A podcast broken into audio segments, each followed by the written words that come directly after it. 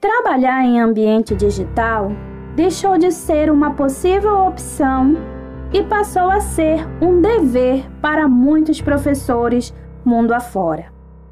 Isso tudo por causa da famigerada pandemia, que nos obrigou ao isolamento social.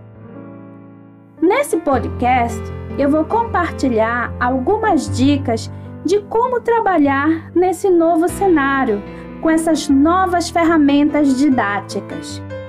Eu sou professora Eunice Braga, já trabalho há mais de 10 anos com educação à distância mediada por computador e esse é o CyberProf Podcast, feito para ajudar você a se tornar um professor digital.